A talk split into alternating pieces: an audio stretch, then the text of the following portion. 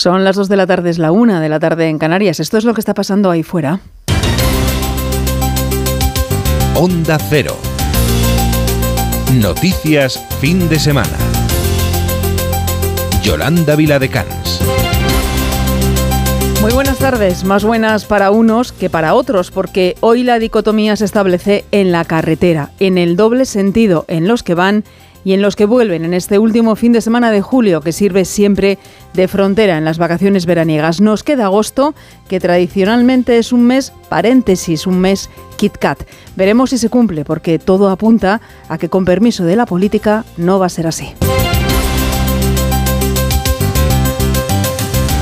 Obligado en esta jornada a parar a esta hora nuestras carreteras para ver cómo está discurriendo esa operación especial de tráfico, la del inicio del mes de agosto, la más importante en cuanto a movimientos del verano. Se prevén más de 8 millones de desplazamientos con tráfico muy intenso de salida de los núcleos urbanos y en itinerarios que unen poblaciones de costa y playas. Vamos a comprobar cómo se circula esta hora porque a medida que ha ido avanzando la mañana y el día, la situación se está complicando. Conectamos con la Dirección General de Tráfico DGT, Alvarez. Buenas tardes. Buenas tardes. En este momento estamos pendientes de tres alcances. En Tarragona, en la AP7, en la Torre del Sol hacia Castellón.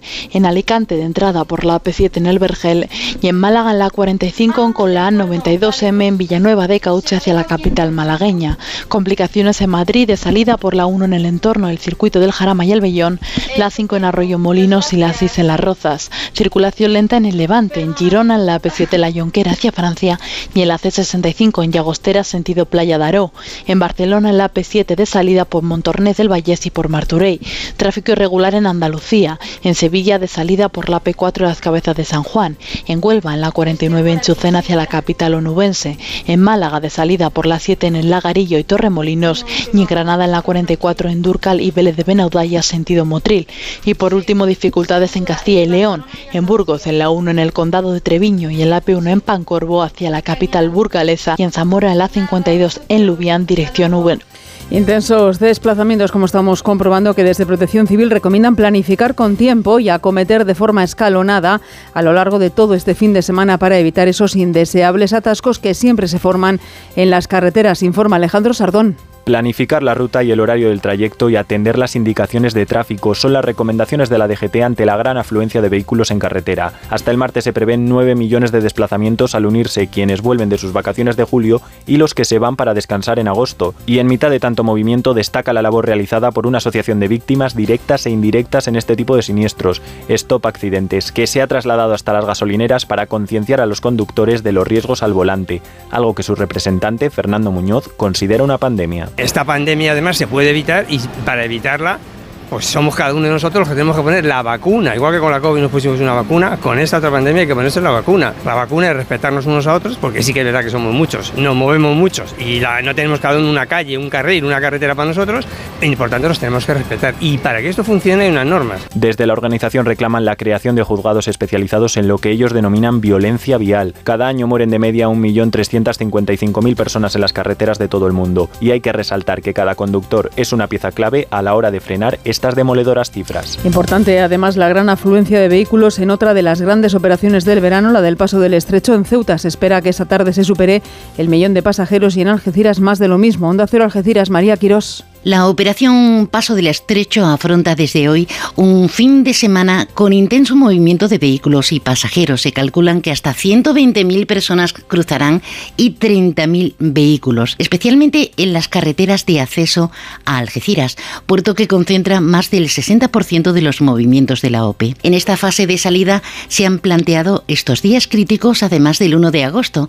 Ante estas previsiones, como medida preventiva, Protección Civil y Emergencias recomienda planificar con tiempo los desplazamientos por las carreteras que confluyen en Algeciras y en lo posible utilizar vías alternativas. Además, es aconsejable permanecer atento a cualquier incidencia y seguir en todo momento las indicaciones de los responsables de tráfico. También se insiste en la necesidad de que los viajeros OPE acudan con el billete comprado, lo que facilita la gestión de los puertos.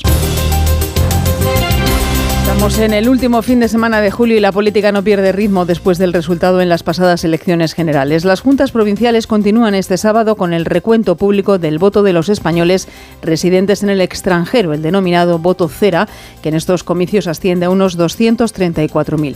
Este escrutinio deja una sorpresa en Madrid, donde el Partido Popular está a punto de sumar un escaño más a sus 136 a costa de quitárselo a los que tenía el Partido Socialista en Madrid. Con este nuevo resultado, los socialistas se pueden ver obligados a buscar el sí de Junts de cara a una nueva investidura de Pedro Sánchez, ya que con su abstención no sería suficiente. Vamos a contar la última hora, Alberto Maruán. Sí, aunque no es definitivo, con la pérdida del último escaño socialista en Madrid, el bloque progresista obtendría un cómputo de 171 escaños, los mismos que el bloque conservador. Un empate donde podrían resultar decisivos Coalición Canaria y Junts. De cara a la investidura se pronunciaba el dirigente socialista Pachi López. Y las formaciones políticas, y especialmente Junts, tendrá que decidir si prefiere un gobierno progresista o une sus votos al Partido Popular y a Vox para que haya un gobierno de derechas con la ultraderecha. El resto de posibles trasvases estarían por confirmarse en Santa Cruz de Tenerife, Salamanca, Guipúzcoa, Navarra y Málaga. Respecto a Madrid, fuentes oficiales apuntan que hasta mañana no se conocerá el resultado oficial de sus votos cera.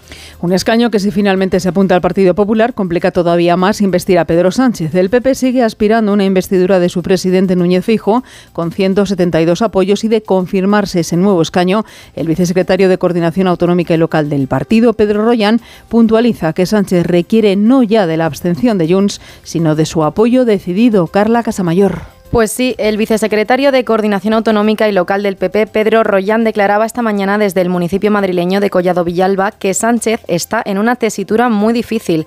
Tras el recuento del voto cera, Sánchez necesitaría un apoyo decidido de Junts y no bastaría con su abstención para gobernar.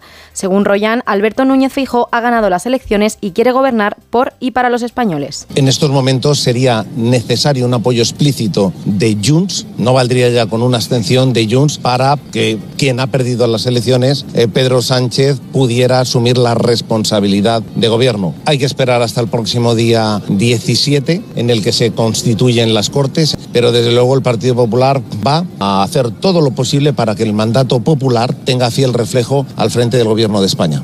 Pide también responsabilidad a todas las fuerzas políticas, especialmente a Pedro Sánchez, para que gobierne la fuerza más votada. Señala que el dirigente socialista estaría dispuesto a fundirse en un abrazo con Bildu y recalca que los populares no se van a apoyar en esta formación para nada. Hay una marea de fondo intensa estos días en la política después de las pasadas elecciones para intentar formar gobierno. Ha dicho hoy la portavoz de Esquerra Republicana de Cataluña, Raquel Sanz, que el partido está manteniendo ya conversaciones con Junts en busca de una unidad estratégica ante una eventual investidura de Sánchez para evitar una repetición electoral que a su juicio no interesa a la ciudadanía. Onda Cero Barcelona, Laura Nicolás. La prioridad de Esquerra Republicana es no repetir elecciones. Así lo ha anunciado su portavoz Raquel Sanz en una entrevista en el canal catalán 324. Sanz ha asegurado que están explorando todos los escenarios con máxima generosidad y eso incluye también seguir negociando con Junts. Estamos hablando con Junts, obviamente, no hemos dejado de hablar. Lo que sí que entendemos es que el contexto actual obliga a ser lo más discreto y respetuoso posible. Creemos que un escenario de repetición electoral no interesa sobre todo a la ciudadanía de este país. Por otra parte, Esquerra anunció ayer que prevé consultar a sus bases un eventual acuerdo para investir a Pedro Sánchez como presidente del gobierno. Y la líder de Sumar y vicepresidenta segunda del gobierno en funciones, Yolanda Díaz, insiste en que habrá un nuevo gobierno progresista en España y no solo no concede al líder del PP, Alberto Núñez Fijó, ninguna posibilidad de éxito en una, hipoteca en una hipotética investidura, sino que además le avisa de que su liderazgo al frente del partido, que ganó las elecciones del 23 de julio, se apaga. Son declaraciones al periódico italiano La República que ha recogido nuestro corresponsal en Italia, Manuel Tori. Si hoy entrevista a Yolanda Díaz aquí en Italia en el periódico eh, La República, el diario de corte progresista, entre los demás difusión de este país, se le dedica un espacio importante a la líder de Sumar en una entrevista en la que ella misma asegura sentirse orgullosa porque la derecha de Vox no ha conseguido avanzar en las últimas elecciones eh, generales. Y si por un lado Díaz dice que Italia en ese sentido ha sido un laboratorio para la extrema derecha, en alusión al eh, gobierno transalpino eh, de Giorgia Meloni, España, sin embargo, según ella, ha logrado frenar la ola ultraconservadora, asegura. En la entrevista realizada en Madrid, la líder de Sumar confirma que el objetivo a medio plazo para los progresistas de nuestro continente serán las próximas elecciones europeas.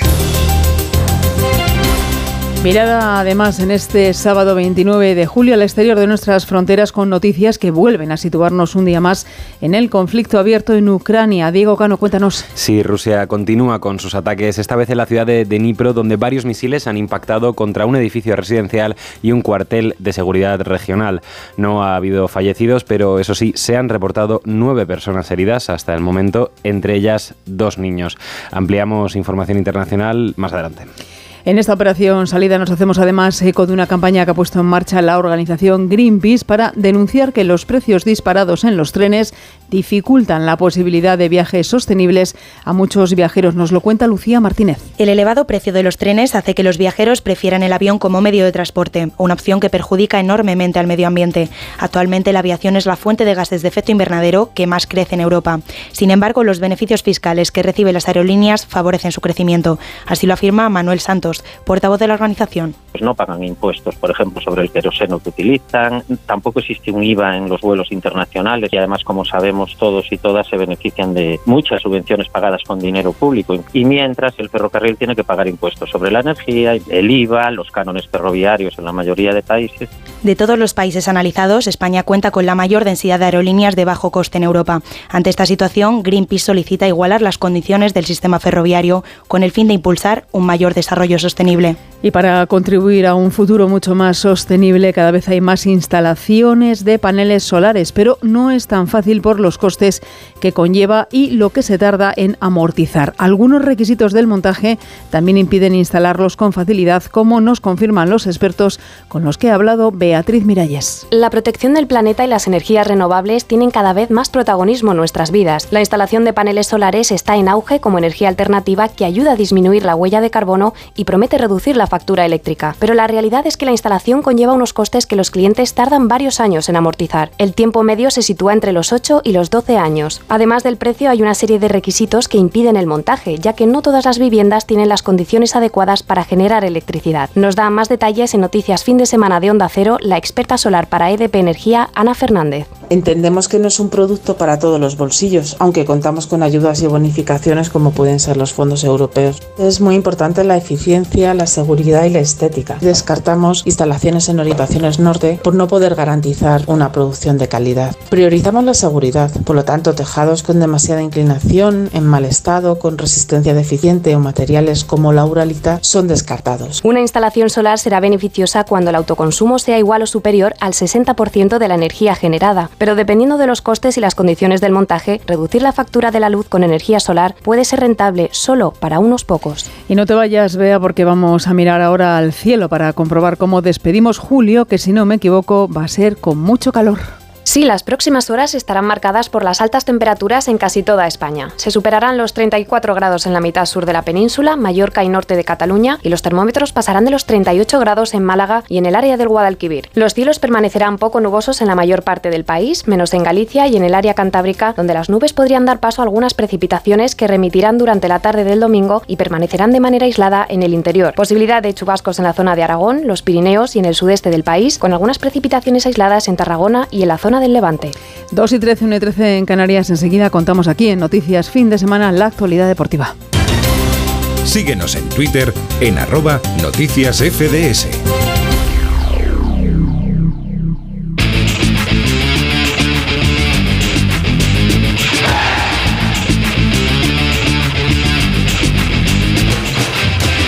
Noticias del deporte con David Camps. Hola David. ¿Qué tal, Yolanda? Buenas tardes. Verte? ¿Dónde pues andabas? Todo el tiempo. ¿Dónde, andaba, ¿Dónde andabas tú? que no es lo mismo. Yo, yo estaba aprovechando perdida. en el norte, ¿eh? Claro. Pero vamos, tan a gusto, sin anda, calor. Anda que no sabes. Anda que no sé. Anda que no Fenomenal sabes. Que la Tierruca, Asturias. Solo te faltaba Galicia para completar. Sí, pero no me ha dado tiempo. Me tendría que haber ido más. No puede ser. Nada. Eh, asignatura ¿quién? pendiente para dentro de unos días. Asignatura pendiente no le queda demasiado al waterpolo español. Lo digo porque en los mundiales de Fukuoka ayer consiguieron la medalla de plata la selección femenina y hoy.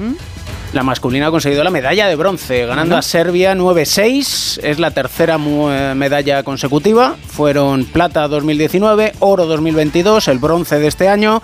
A las puertas se quedaron de la medalla en los Juegos Olímpicos de Tokio, con lo cual es la élite del waterpolo mundial, tanto el masculino como el femenino. Y por eso te traigo al madrileño Edu Lorrio, uno de los mejores jugadores de nuestra selección. En sí ha sido elegido el mejor jugador de este partido por el bronce para que le escuches y para que reconozcamos su trabajo. Esta medalla tiene mucho valor, tiene mucho valor estar desde el año 2018 continuamente en la lucha por las medallas, tanto en europeos como en, como en mundiales. Ahora creo que la gente tiene respeto a España, eh, creo que, que, no lo hemos ganado y, y así debe seguir siendo. El éxito del waterpolo español en estos mundiales de Fukuoka y de lo que estaremos pendientes esta noche. Aquí en Onda Cero lo contaremos a las 11, es el clásico americano, es decir, Real Madrid-Barcelona en Estados Unidos. Y en Estados Unidos le han preguntado al técnico del Real Madrid, Carlo Ancelotti, si vería con buenos ojos la posibilidad de una final de Champions en tierras americanas. Los materialistas que están aquí son muchos y tienen mucha pasión y los muestran a nosotros en cada momento, al hotel, eh, cuando salimos del hotel, cuando llegamos a un estadio. Estamos encantados con esto, sobre todo porque los aficionados lejos de España pueden disfrutar de del equipo. Una final de Champions aquí puede pasar, no pasa nada. Aquí los estadios son fantásticos y, y por qué no. Enviado especial de Onda Cero, Fernando Burgos. Buenas madrugadas. Aquí muy buenos días, sí, bueno, son las 7 y 16 minutos de la mañana en Dallas, en Texas. Ha amanecido hace 45 minutos más o menos aquí en esta eh, ciudad tejana en el centro de los Estados Unidos. Bueno, pega una final de Champions aquí. Sí, sobre todo si es Madrid-Barça, David, no te voy a engañar. O Madrid-Manchester United, porque aquí hay locura por eh, muchos equipos, pero no por tantos. Aquí el soccer, entendido así en los Estados Unidos, eh, está muy bien, pero lo trasladas a Europa y es el, el no va más, ¿no?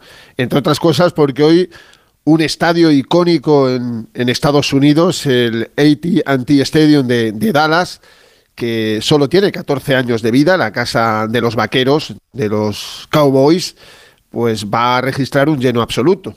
Dicen que más de 80.000 espectadores, teniendo en cuenta que la media de las entradas son 500 dólares, por 80.000 dan 40 millones de dólares de recaudación parte de lo cual se lo reparten quienes, los protagonistas del evento, que son el Real Madrid y el Fútbol Club Barcelona. La más barata son 205 dólares, la más cara en un palco VIP VIP al lado del banquillo vale 3.200 dólares. Es la locura, es verdad, el Madrid mueve muchísimo, el Barça también, pero hay que decirlo así, es un poquito menos.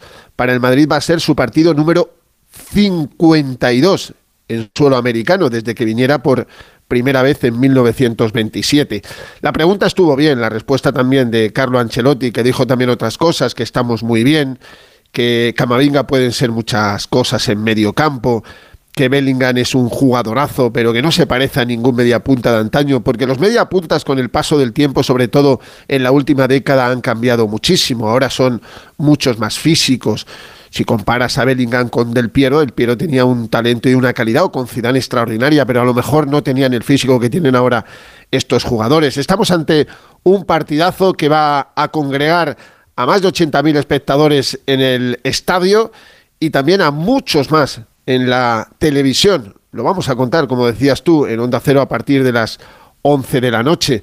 Va a ser la tercera edición del clásico aquí en suelo americano, en Estados Unidos. La primera en 2017 en Miami, 3-2 para el Barça. La segunda el año pasado en Las Vegas, 1-0 para el Barça con gol de Rafinha, pero en esta ocasión me da la impresión de que el Real Madrid está mejor físicamente, con un punto más de preparación que el Fútbol Club Barcelona. Y eso es lo que quiere Ancelotti, seguir con lo que le importa, la preparación de cara al comienzo de liga el 12 de agosto en San Mamés. El primer partido, sobre todo la segunda parte, estuvo muy bien frente al Milan el pasado domingo Y luego este último miércoles el Madrid dio un recital en Houston frente al Manchester United. Sí, todo gira alrededor de Jude Bellingham, pero hay muchos jugadores que están muy bien y que apuntan muchísimas maneras cuando parecían fichajes de poco nombre, de poco relumbrón, pero se están adaptando muy bien. Ya Bellingham, Brahim está extraordinario, Fran García es un tiro y le va a competir a Mendy, o Joselu, que el otro día hizo un gol estratosférico y que hoy también David va a tener minutos. Vamos a ver si de inicio, porque el 11 titular es una incógnita, o en la segunda parte. Y Ancelotti hablando precisamente del nombre propio de este verano en el Real Madrid, que es el inglés Bellingham. El media punta de hace 20 años era un media punta distinto que no tenía la llegada eh, que tiene ahora el media punta moderno. El media punta moderno es un media punta que no solo tiene calidad técnica, pero también tiene fuerza física para moverse rápido y para tener llegada eh, en el área. Eh, en este sentido, Bellingham es un media punta muy, muy completo. Eh, la verdad es que sí, se ha adaptado muy bien, se está adaptando muy bien, también porque eh, los compañeros lo están ayudando mucho. ¿Y qué podemos contar del Barcelona? José Agustín Gómez, buenas tardes. Buenas tardes, David. La información aportada ayer por Radio Montecarlo respecto al deseo del Paris Saint-Germain de pagar la cláusula de rescisión de Dembélé, que asciende a 50 millones de euros hasta la medianoche del próximo 31 de julio y que sube a 100 millones a partir del 1 de agosto, desvió la atención del clásico que esta noche se jugará en Dallas.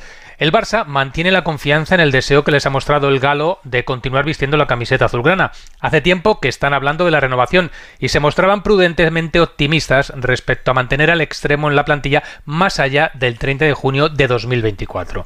Por ahora, el único que ha hablado de Dembélé en clave azulgrana ha sido el capitán Sergi Roberto, quien en la rueda de prensa previa al choque de esta noche se refería a la noticia del día y dejaba clara la importancia de Dembélé en el equipo.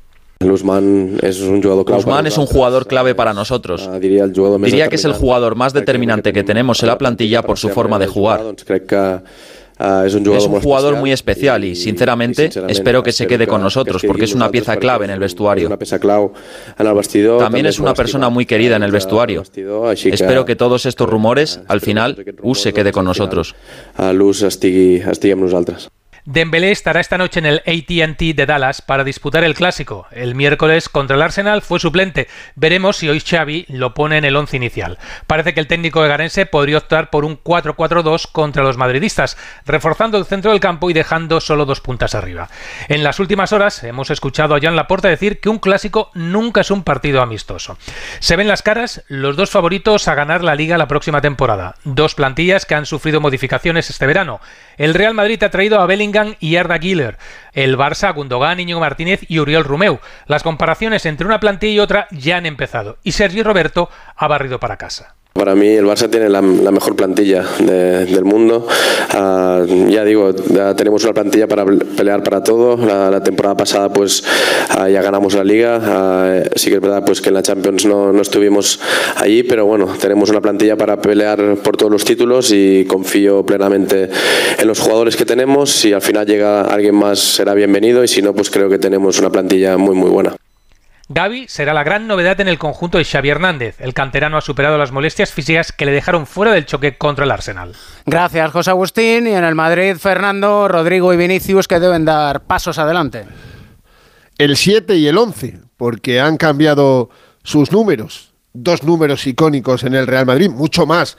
Evidentemente el de Vini Junior, que recoge un testigo maravilloso a lo largo de la historia del Real Madrid. Muchísimos Amancio Amaro, Juan Gómez Juanito, Emilio Butragueño, Raúl González. El último gran siete ha sido Cristiano Ronaldo, porque para olvidar el paso de Mariano una temporada o de Eden Hazard, ahora lo coge un jugador franquicia como es Vini Junior, que va a estar acompañado en el 90% de los partidos de esta temporada. A su lado va a tener a Rodrigo Goes. A Rodrigo siempre le ha gustado el 10. Él quiere heredarlo de Neymar en la selección brasileña y de Modric en el Real Madrid. Pero, mientras tanto, eh, pues el 11, otro 11 que lo ha llevado el único futbolista en la historia que tiene seis Copas de Europa, que es Paco Gento. Ellos a la espera de lo que pueda pasar van a ser el ataque del Real Madrid. Sí, tienen también a José y tienen también a, Abraham y van, van a estar muy cerca siempre en el tridente ofensivo de Jude Bellingham, pero el Real Madrid de esta temporada sin Benzema, con Bellingham también, pero tiene que pasar por lo que hagan Rodrigo Goes y Vinicius Junior, los dos meninos que ya llevan cinco y cuatro temporadas en el Real Madrid, pero que son, sobre todo Vini, la bandera de este equipo allá donde va. Es el futbolista que más pasiones Vini Junior desata aquí en los Estados Unidos por primera vez desde que es jugador del Real Madrid. Nunca antes tuvo esa trascendencia entre el público madridista en suelo norteamericano. Por cierto, como hemos contado ayer en Onda Cero, no va a estar Florentino Pérez en esta gira americana, no va a estar esta noche en el clásico, no se va a sentar junto a Jan Laporta porque tiene cosas que hacer. Sí está José Ángel Sánchez, también Juni Calafat. Ayer vimos una imagen en el entrenamiento que, bueno, pues llamó la atención. Durante 20 minutos en un banquillo estuvieron sentados tanto eh, Carlo Ancelotti como José Ángel Sánchez y a su lado Juni Calafat hablando de muchísimas cosas en ese eh, banquillo. Luego ya se incorporó Ancelotti al entrenamiento. Y dijo Ancelotti que el césped David no está tan mal, yo no lo veo tan bien, porque este no es un estadio de fútbol eh, común, es un estadio de fútbol americano con un césped sintético, pero que se cambia para partidos de fútbol. Se han quejado muchas selecciones, ayer no lo hizo Ancelotti, esperemos que aguante, pero el espectáculo servido en este ciclo del verano, tercera edición en Estados Unidos, a partir de las 11 en Onda Cero, Real Madrid, Fútbol Club Barcelona. Gracias, Fernando.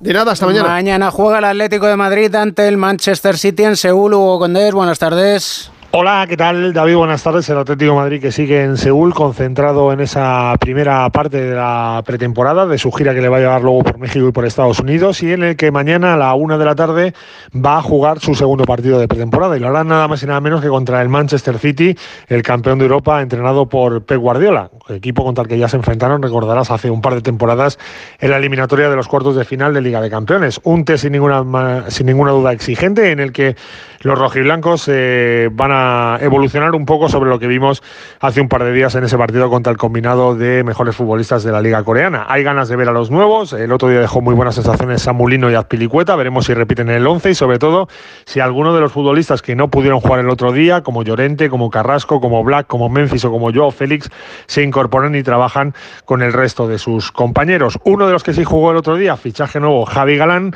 eh, ha hablado en el diario Marca y habla sobre su llegada al Atlético Vine a luchar mucho año a año eh, para estar aquí, pero no, eh, no relajarme, sino al revés, eh, con muchísimas ganas de, trabajar y de afrontar el año eso con muchísimas ganas. En su cierto estilo ha tenido también un camino difícil que se ha tenido que currar mucho. Al final, no por venir de abajo o otro de arriba, me siento más humilde. Es verdad que me ha costado mucho estar aquí eh, eso año a año he ido progresando y la verdad es que estoy contento eso, estoy muy contento con mi camino. Eh, estoy muy contento de aprender eh, lo máximo de él, que sé que, que, me va, que, me va, a aportar muchísimo y yo espero también aportarle mucho eso al equipo y a él con, con sus conceptos. Así pues, el conjunto rojiblanco sin el mercado cerrado, porque ya sabes, está a la espera de las posibles salidas tanto de Joao Félix como de Morata. Veremos qué pasa con Carrasco y sobre todo con la incorporación de ese mediocentro que falta para acabar la plantilla. Juega mañana ese test exigente a la una de la tarde frente al Manchester City. Posteriormente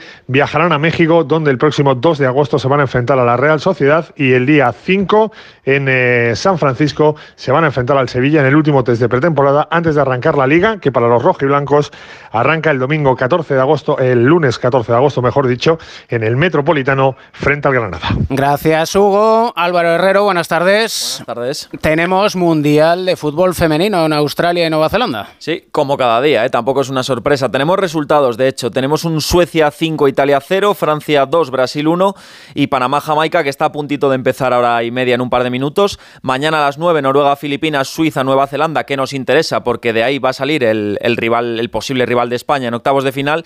Y las nuestras no juegan hasta el lunes, también a las 9 de la mañana contra Japón, en un partido en el que nos jugamos el primer puesto. Lo bueno es que nos vale el empate. Y además hemos tenido movimientos en el mercado de fichajes. Pues sí, eh, esta mañana saltaba la bomba de que el Al quiere poner 40 millones encima de la mesa por Enesiri, nada más y nada menos, y pagarle 15 al año al todavía atacante del Sevilla, que no viajó a la gira de Estados Unidos, o sea que habrá que estar pendientes. Cavani, que ya se anunció, no es oficial, pero bueno, es oficioso que Cavani va a dejar el Valencia para irse a Boca Juniors. Musa también del Valencia, que se va al Milán por unos 20 millones de euros, según parece, y acaba de saltar que el Bilal Touré del Almería se va al Atalanta por casi 30 kilos. Gracias Álvaro. Además, la selección española de baloncesto sigue en Madrid con su preparación de cara al Mundial que empieza el 25 de agosto en Indonesia, Japón y Filipinas. Y ha hablado esta mañana Billy Hernán Gómez sobre su fichaje por el Barcelona. Muchos más equipos de, Europa, ¿no? Me llamaron, eh, al final eso es, como, como te he dicho, pues un reconocimiento al jugador que, soy y que quiero ser y que sobre todo pues que cuenten conmigo para, para jugar. Yo solo pedía una oportunidad Obviamente yo soy de Madrid, eh, soy nací nacido aquí, pero ellos no veían ¿no? que estuviese aquí, que no tenía sitio. Así que yo quería jugar, quería sentirme valorado y, bueno, el Barça desde el minuto número uno, tanto Juan Carlos como Mario me hicieron sentir muy querido, me dio la oportunidad de, de poder estar en un equipo, en un proyecto eh, y para mí es un reto apasionante eh, y con, muchas ganas ¿no? de, ir, de, adaptarme a una nueva ciudad, de estar otra vez en casa por fin con mi familia y sobre todo jugar, disfrutar y competir. Y el reto apasionante, Yolanda, de la selección española que defiende el título logrado en el 2019 y tenemos a partir de las 4 Radio Estadio con Félix José Casilla, Rafa Fernández, porque hay Fórmula 1, Gran Premio de Bélgica, carrera al sprint, Carlos Sainz tercero Alonso quinto. Veremos de qué son capaces los pilotos españoles. Pendientes estaremos de esa carrera y de Radio Estadio, como siempre. A las 4 de la tarde y luego por la noche el clásico. Hoy pues es completa la jornada. Completa. Ya son las dos y media, la una y media de la tarde en Canarias. Esto sigue siendo lo que está pasando ahí fuera. Onda Cero. Noticias fin de semana. Yolanda Viladecans. Lo esencial de este sábado es lo que sintetiza en un minuto José Manuel Gabriel. Lo esencial pasa este sábado por los equilibrios y cortejos de los partidos en el complicado escenario postelectoral tras el 23J. El voto emigrante le ha otorgado al Partido Popular un escaño más en detrimento del PSOE, por lo que a Pedro Sánchez ya no le vale la abstención de Junts y necesitará el sí de la formación liderada por Puigdemont. Los socialistas insisten en que habrá gobierno de progreso y el Partido Popular en que, por responsabilidad, Sánchez debería dejar gobernar a Feijóo por ser el líder más votado. A todo esto, Junts y Esquerra tratan de alcanzar una unidad estratégica en las negociaciones y hablan de generosidad y altura de miras. El PNV presume de haber frenado un ejecutivo involucionista y Coalición Canaria advierte de que no apoyará ningún bloque donde figuren Vox o Sumar. Al margen de la política, les estamos contando durante toda la mañana las complicaciones en las carreteras en esta operación especial primero de agosto que arrancó ayer y que permanecerá abierta hasta las 24 horas del próximo martes. Hay problemas de congestión en casi todo el país y en las salidas de las grandes ciudades. Hoy ha pasado a disposición judicial el asesino de una mujer de 26 años el pasado jueves en Girona, la número 30 de las asesinadas por violencia machista en lo que llevamos de año. Y en Ucrania, el presidente Zelensky ha visitado hoy el frente de guerra en Bakhmut y su Estado Mayor avanza que están a punto de entrar en la península de Crimea. 2 y 32, 1 y 32 en Canarias tenemos toda la radio por delante. Síguenos en Facebook en Noticias Fin de Semana Onda Cero. Último fin de semana de julio y en política las vacaciones brillan por su ausencia.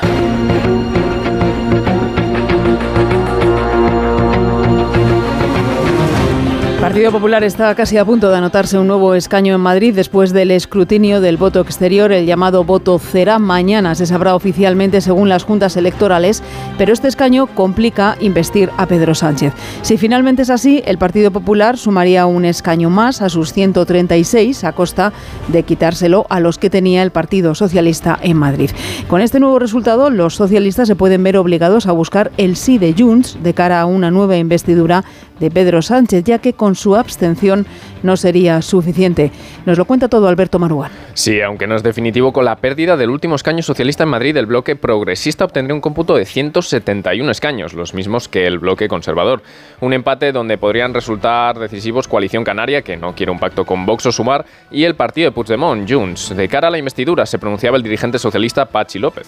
Y las formaciones políticas, y especialmente Junts, tendrá que decidir si prefiere un gobierno progresista o une sus votos al Partido Popular y a Vox para que haya un gobierno de derechas con la ultraderecha. Respecto al resto de posibles trasvases, Junts seguiría manteniendo el último escaño en Tarragona y Girona y Vox en Cantabria. Faltarían por confirmar Santa Cruz de Tenerife, Salamanca, Guipúzcoa, Navarra y Málaga. Respecto a Madrid, fuentes oficiales apuntan que hasta mañana no se conocerá el resultado oficial de este escaño cuando se publiquen los datos definitivos. Primera reacción ya desde el Partido Popular, que sigue aspirando a una investidura de su presidente Alberto Núñez Feijóo con 172 apoyos. De confirmarse ese nuevo escaño, el vicesecretario de Coordinación Autonómica y Local del PP, Pedro Royan, ha puntualizado que Sánchez requiere no ya de esa abstención de Junts, sino de su apoyo decidido. Carla Casamayor. Así lo declaraba esta mañana durante las fiestas de Collado Villalba. Pedro, Pedro Royan advertía a Pedro Sánchez de que se encuentra en una tesitura muy difícil, ya que sus compañeros de camino, así se ha querido referir a sus apoyos independentistas,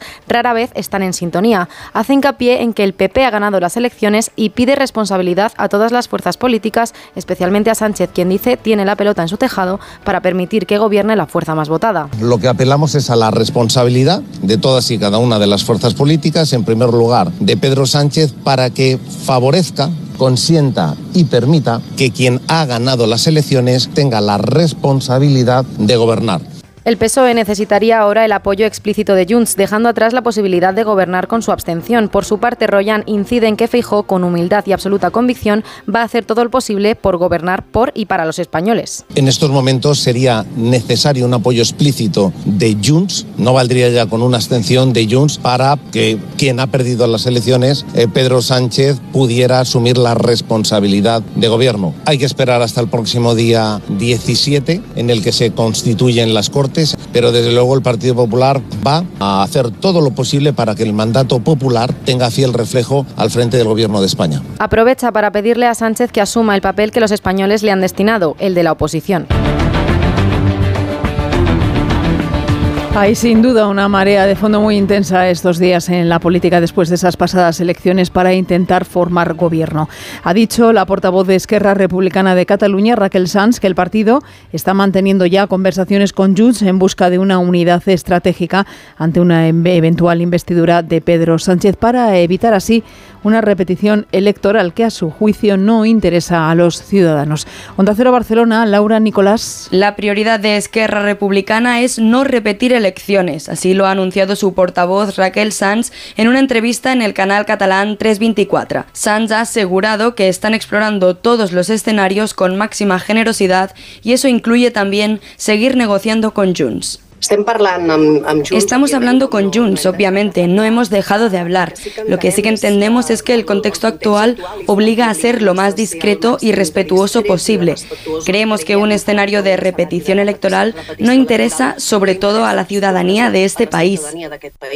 Por otra parte, Esquerra anunció ayer que prevé consultar a sus bases un eventual acuerdo para investir a Pedro Sánchez como presidente del gobierno. Nadie pierde comba y todos hablan de lo suyo. También la líder de Sumar y vicepresidenta segunda del Gobierno en funciones, Yolanda Díaz, que insiste en que habrá un nuevo gobierno progresista en España y no solo no concede al líder del PP, a Núñez Fijo, ninguna posibilidad de éxito en una hipotética investidura, sino que además le avisa de que su liderazgo al frente del partido que ganó las elecciones del 23 de julio se apaga. Son declaraciones al periódico italiano La República que ha recogido nuestro corresponsal en Roma, Manuel Tori.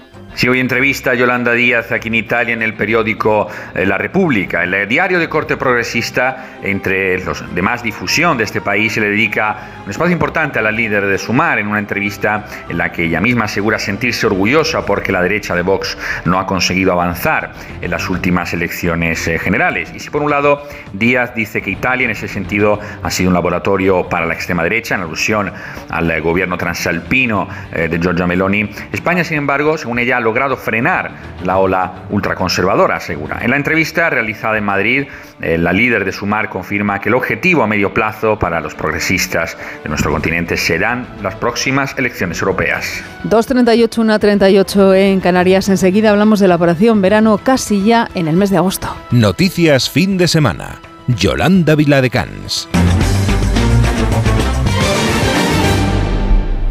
Una operación salida especial porque es la más importante del verano, la que más desplazamientos acoge.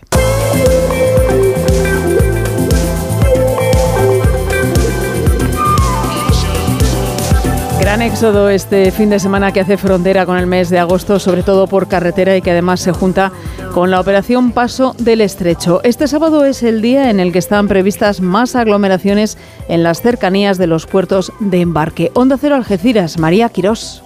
La operación Paso del Estrecho afronta desde hoy un fin de semana con intenso movimiento de vehículos y pasajeros. Se calculan que hasta 120.000 personas cruzarán y 30.000 vehículos, especialmente en las carreteras de acceso a Algeciras, puerto que concentra más del 60% de los movimientos de la OPE. En esta fase de salida se han planteado estos días críticos, además del 1 de agosto. Ante estas previsiones, como medida preventiva, Protección Civil y Emergencias recomienda planificar con tiempo los desplazamientos por las carreteras que confluyen en Algeciras y en lo posible utilizar vías alternativas. Además, es aconsejable permanecer atento a cualquier incidencia y seguir en todo momento las indicaciones de los responsables de tráfico. También se insiste en la necesidad de que los viajeros OPE acudan con el billete comprado, lo que facilita la gestión de los puertos. Con una economía que ha moderado su crecimiento en el segundo trimestre del año, aunque sigue creciendo, lo ha hecho en cuatro décimas, una décima menos que en el trimestre anterior. Tira al alza la demanda interna y el consumo de los hogares, sobre todo ahora que estamos de vacaciones, pero en los cálculos de las familias se centran sobre todo las hipotecas de cara a septiembre por un Euribor que cierra julio por las nubes. Ignacio Rodríguez Burgos. La economía española crece un 0,4% en el segundo trimestre. Reduce el ritmo de avance, pues es una décima menos que en el trimestre anterior. Esto es algo más evidente en la tasa interanual, que pasa de un crecimiento del 4,2% al 1,8%. Las exportaciones, que fueron el motor a principios de año de nuestra economía, ahora presentan tasas negativas del 4,1%. En cambio, mejora la inversión, el gasto público y el consumo de los hogares. La vicepresidenta Nadia Calviño considera que el comportamiento de la economía es sólido a tenor del contexto internacional. En el segundo trimestre el PIB creció a un ritmo cercano al 2% interanual, a pesar del complejo contexto internacional de ralentización económica y subida de tipos de interés. Muchos comienzan las vacaciones con la calculadora de las hipotecas en la mano. El Euribor despide julio en el 4,11%. Juan Carlos Escotet, presidente de Abanca, destaca el adelanto del pago del préstamo. Con la subida de tipos de interés y los incrementos en la, cuota, eh, hay una eh, tendencia a amortizar en forma acelerada en la cartera hipotecaria. Después de dos meses de moderación, repunta de nuevo la inflación y lo hace al 2,3% en tasa interanual. La subyacente también sube al 6,2%. En esta evolución, por un lado, influye la bajada del precio de la electricidad y del gas y por contra empuja el índice al alza el encarecimiento de los carburantes y de los paquetes turísticos que suben más que el año pasado. No se vayan porque vamos a viajar por el mundo en unos segundos. Nos vamos a ir hasta Ucrania. Onda Cero. Noticias fin de semana. ¿Ya tienes planes para el verano? Seguro que te apetece desconectar, ¿verdad? Nosotras inventamos el verano como lo conoces. Nosotras fuimos las primeras en ponernos el bikini para ir a la playa. Nosotras inventamos el terraceo, el cine al aire libre y los amores de verano. Nosotras somos las que seréis vosotras de aquí unos años. Somos las miles de personas mayores que estamos sufriendo el verano en soledad. Hablando en Plata, una iniciativa de Antena 3 y La Sexta y Amigos de los Mayores contra la soledad no deseada. Es que me voy unos días y no me gusta nada que la casa esté vacía. Bueno, estará vacía, pero ahora se queda protegida. Mira, estos sensores en las puertas y ventanas nos avisan si alguien intenta entrar. Y en menos de 20 segundos actuamos y avisamos a la policía. O enviamos a un vigilante a ver que todo esté bien. Así que tú, tranquila. Estarás de vacaciones, pero nosotros siempre estamos ahí y sabemos cómo actuar. Este verano protege tu hogar frente a robos y ocupaciones con la alarma de Securitas Direct. Llama ahora al 900-272-272. Bienvenidos al Gran Hotel de la... ¡Reinas! Misterio de un crimen. Gira oficial de Drag Race España. Llega el misterio al musical drag número uno. Una de nuestras huéspedes tiene las uñas manchadas de sangre. No te mueres por saber cuál. Entradas en granhoteldelasreinas.es.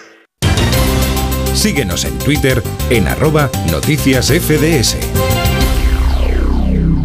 Es el momento del Foreign Affairs. ¿Dónde empezamos hoy, Diego Cano? En Ucrania, como adelantamos al inicio de este informativo, donde los ciudadanos siguen sufriendo los ataques rusos. Esta vez ha sido en la ciudad de Dnipro, donde varios misiles han impactado contra un edificio residencial y han causado daños en el cuartel regional de seguridad. Ahora mismo estamos en el lugar de los impactos. Un misil ha impactado contra un complejo residencial y lo ha destruido parcialmente. La parte buena es que el edificio no había sido totalmente ocupado y no había muchas personas en su interior. No hay fallecidos, pero nueve personas, entre ellas dos menores, han resultado heridas. Del país invadido al invasor en Rusia, ¿con quién se ha reunido Putin? Con el presidente de Sudáfrica, Cyril Ramaphosa, lo ha hecho hoy en San Petersburgo tras la reciente cumbre ruso-africana que arrancó el pasado jueves. El dirigente del país africano ha dicho que el conflicto con Ucrania debe resolverse por la vía pacífica. En la reunión ministerial entre dirigentes australianos y estadounidenses también se ha hablado, Diego, de Rusia. Sí, altos cargos de ambos países se han reunido en Brisbane, en Australia. Joy Austin, secretario de Defensa norteamericano, deja clara la buena relación entre ambas naciones. Esto es en términos de nuestra relación sobre valores. Compartimos valores comunes, compartimos una visión común de una región Indo-Pacífica libre y abierta. Y esa visión sigue uniéndonos más y más.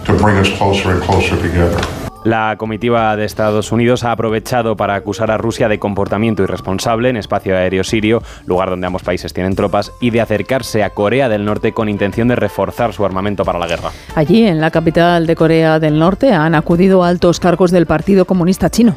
Sí, han sido recibidos por Kim Jong-un en Pyongyang para celebrar los 70 años del fin de la guerra de Corea. Los representantes de ambas naciones coinciden en su deseo de reforzar la cooperación ante la, dicen, complicada situación internacional. Y en China, continúan las labores de rescate por las inundaciones. Las aguas causadas por el tifón Doksuri siguen azotando la región de Fujian y las autoridades ponen todo su esfuerzo en los rescates.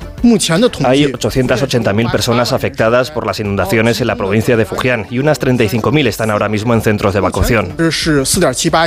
El tifón llega a China tras dejar más de 40 muertos en Filipinas. Nos vamos ahora, Diego, hasta América, donde el presidente mexicano ha mostrado desacuerdo con la DEA sobre el peligro de los cárteles. Sí, Yolanda López Obrador ha hablado en un acto en la Ciudad de México sobre las declaraciones del Departamento Antidroga estadounidense y la información promulgada por este, que considera poco exacta. No sé de dónde la sacó la señora de la DEA. En 100 países, 40 mil elementos, 20 mil del cártel de Sinaloa y 20 mil de Jalisco. Que nos diga cuáles son las pruebas. El dirigente mexicano se ha mostrado descontento con la opinión norteamericana de que, en sus propias palabras, hay unos 30 estados mexicanos controlados por líderes del cártel. Y terminamos el viaje flotando en Italia. Flotando, sí, nunca mejor dicho, y es que desde ayer hasta el 6 de agosto se celebra la 36 edición del Gran Premio Internacional de Globos Aerostáticos en la ciudad italiana de Perugia, donde miles de personas se reúnen estos días para disfrutar la impresionante vista que conforman las decenas de globos flotando al unísono en, en el cielo de la región de Umbria. Ha sido un resumen de Diego Cano. Onda Cero. Noticias fin de semana. Atropello con fuga. Darío Grandinetti. Era el hijo de Vicente Aguilar. Es un hombre peligroso, de verdad. Fue un accidente. ¿Hasta dónde llegarías? Tienes que hacer lo que yo te diga. Por salvar a tu hijo. Lo maté. No atropellaste a nadie. Eso no pasó. Honor. Ya disponible solo en A3 Player y cada domingo un nuevo capítulo. Soy Sergio de Carglass. ¿Se ha roto tu parabrisas de camino a la playa? No te preocupes, entra en carglass.es, elige tu taller más cercano, el día y hora y ya tienes tu cita programada. Incluso de vacaciones, pide tu cita en carglass.es. Carglass cambia, Carglass repara. Este verano vas a disfrutar con la operación salida. Pero por la mañana no trabajarás en el casino, ¿no? no, ¿Dónde trabajas por la mañana? Yo por la mañana era educadora infantil. Cada vez que veía a los padres les decía, hombre, yo os hago un 50 de descuento y os venís por la noche a verme en el casino, por favor. Que es un planazo. Este verano, viaja y diviértete con las voces más conocidas de A3 Media en la segunda temporada de Operación Salida, el podcast de Ponle Freno. Ya disponible en ponlefreno.com, la app de Onda Cero y en todas las plataformas de podcast. Es un mensaje de A3 Media. Síguenos en Facebook en Noticias Fin de Semana Onda Cero.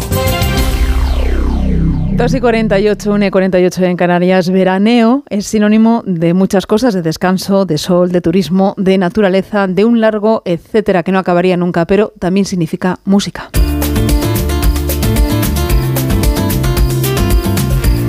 Música como la que se escucha cada vez más en muchos festivales que se dan cita en los meses de verano en múltiples ciudades de nuestro país, a los que cada vez acuden más personas. Llega el verano y con él, Carla Casamayor, las ganas de divertirse a cualquier hora. Desde hace unos años existe un plan en tendencia que garantiza esa diversión y no, no hablamos ni de sol ni de playa, ni tampoco de un camping en la montaña. Hablamos de los festivales.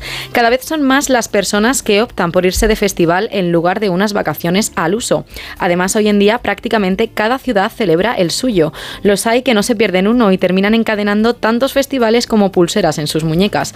En Noticias Fin de Semana de Onda Cero queremos saber por qué esta experiencia está tan de moda. Pues en verano la mejor opción son los festivales porque relación calidad-precio es la mejor, ves todos los artistas que te gustan, conoces a mucha gente y si tiene camping mucho mejor porque te lo pasas genial. Yo no creo que se pueda comparar un festival con un viaje al uso. Lo mejor de un festival, conocer gente. Conoces gente con tus mismos gustos musicales o por lo menos muy parecidos y ya tienes una base de conexión como para poder entablar cierta amistad o cierto contacto. Ves por un precio más reducido a un montón de artistas juntos, conoces a muchísima gente y es como estar de fiesta pues durante toda la estancia de- del festival. Se nota que alguno se ha dejado hasta la voz en alguno de estos festivales. Mensaje recibido, lo mejor de los festivales es la gente. Socializar es la asignatura básica de los españoles y sin duda los festivales son el lugar idóneo. Tan idóneo como esa frase que dice, no es el sino el con quién. La música sin duda una opción que no defrauda nunca, como tampoco leer un buen libro en verano a la sombra o en la playa para soportar el calor, pero ¿qué nos gusta más, el papel o el formato digital? Para gustos los colores y Beatriz Miralles tiene la respuesta. Más de la mitad de los españoles declara que lee en su tiempo libre, en concreto el 64,8% según el último barómetro de hábitos de lectura y compra de libros en España. Los lectores de nuestro país lo hacen tanto en papel como en formato digital, sobre todo para desconectar, para relajarse y como forma de entretenimiento. A pesar de que el soporte digital tiene cada vez más usuarios, solo el 6% lo hace exclusivamente en este formato. Para los lectores del libro en papel prima el aspecto emocional. Nos lo cuentan lectores como estos para Noticias Fin de Semana de Onda Cero. Yo prefiero leer en papel porque creo que es más bonito. En digital yo me pierdo porque al final te vas para arriba, para abajo con las páginas. Yo prefiero el digital porque lo tengo todo a disposición y sin que me ocupe mucho espacio. Yo prefiero el formato papel porque me sigue encantando el olor, la textura de pasar una página a otra. Prefiero un libro en papel porque me gusta el tacto, me parece más cómodo de leer en un libro físico. Pues yo casi prefiero el digital, porque pesa menos, cargas los libros que quieres y luego es más fácil buscar las páginas. El papel sin ninguna duda porque eso de poder leerlo, poder tocarlo, que no hay comparación con nada. El hábito de leer tiene múltiples beneficios. Estimula la creatividad, aumenta la memoria, ayuda a mejorar el vocabulario y la ortografía y potencia nuestra cultura general. Ya sea en formato electrónico o en papel, lo más importante es que la lectura nunca deje de acompañarnos. Verano que tampoco sería verano sin una playa cerca, aunque a veces no sepamos los riesgos que supone estar en ellas, no solo por el peligro que significa bañarse sin adoptar las precauciones necesarias, sino por el peligro que supone para el ecosistema marino el uso de las cremas solares. Nos lo cuenta Alberto Marugán. Sí, esto se debe a la presencia en las cremas de filtros solares o filtros ultravioleta que bloquean la radiación solar, compuestos que incluyen también materias primas muy conocidas por su daño medioambiental como los plásticos. contribuyen al blanqueamiento de los corales y que afectan a su crecimiento, deforman los arrecifes y envenenan y matan las algas. Además, también este tipo de compuestos más tóxicos pueden hacer que muchos peces macho cambien de sexo, convirtiéndolos en hembras y rompiendo así el equilibrio del ecosistema. Explica Noticias Fin de Semana Onda Cero la responsable de biodiversidad de Greenpeace, Celia Ojeda, un problema que llega en forma de entre 6.000 y 14.000 toneladas de crema. Hay países como Hawái que tienen muchísimos corales donde incluso están prohibidos determinadas marcas con estos compuestos. Recoge Ojeda ante un problema que tiene alternativas no normalizadas y que se comercializan con distintivos. Hay algunos que ya tienen un sello que se dice Ocean Respect o Coral Safe o Reef Friendly. Alternativas que puntualiza no se pueden dar en situaciones como los casi 13 millones de toneladas de plástico que están entrando en los océanos y más del 80% de vertidos de aguas residuales que en ríos y mares no se eliminan los contaminantes que llevan. Y este sencillo gesto humano como echarse crema de sol en la playa junto a otros que acometemos constantemente como no reciclar ponen en riesgo el medio ambiente y ya se está certificando que la actividad humana está provocando que los océanos cambien de color. Diego Cano. Los océanos están cambiando de color. Las observaciones confirman que es consecuencia de la actividad humana. Así lo indica un artículo publicado por la revista Nature, una de las revistas científicas más prestigiosas a nivel mundial que lleva más de 150 años en publicación. Entre los autores del artículo preocupa esta tendencia de cambio cromático que califican de aterradora. Desde Noticias Fin de Semana de Onda Cero hemos hablado con Sofía Ruiz, bióloga marina, que nos cuenta la importancia de los océanos para el ecosistema. Los pulmones del planeta no están en las selvas amazónicas, sino que están en el océano. Esto se debe al fitoplancton, que al igual que las plantas hace la fotosíntesis, es decir, produce oxígeno, y son estos cambios de luz causados por el cambio climático los que están ocasionando la variación de color en las grandes masas de agua. Cualquier cambio que haya en la luz de los océanos va a afectar al fitoplancton y por lo tanto a todos los eslabones superiores que vayan detrás. La experta considera que estos cambios son alarmantes. La verdad que es preocupante. Aún así existen maneras de combatir estos fenómenos. Utilizar herramientas que impliquen una menor liberación de dióxido de carbono en el aire. Energías renovables, energía nuclear. De momento la situación es estable, pero augura un futuro peligroso si no se ponen en marcha las medidas apropiadas. La penúltima noticia se escribe en Palma de Mallorca, donde ya se encuentra la familia real para pasar unos días de vacaciones. Una densa agenda que empezará el lunes con las regatas en las que participará el rey Felipe y mañana domingo la reina Leticia asistirá, como ya es tradición, a la gala de clausura de la decimotercera edición del Atlántida Mallorca Film Fest. Onda Cero Mallorca, Patricia Segura.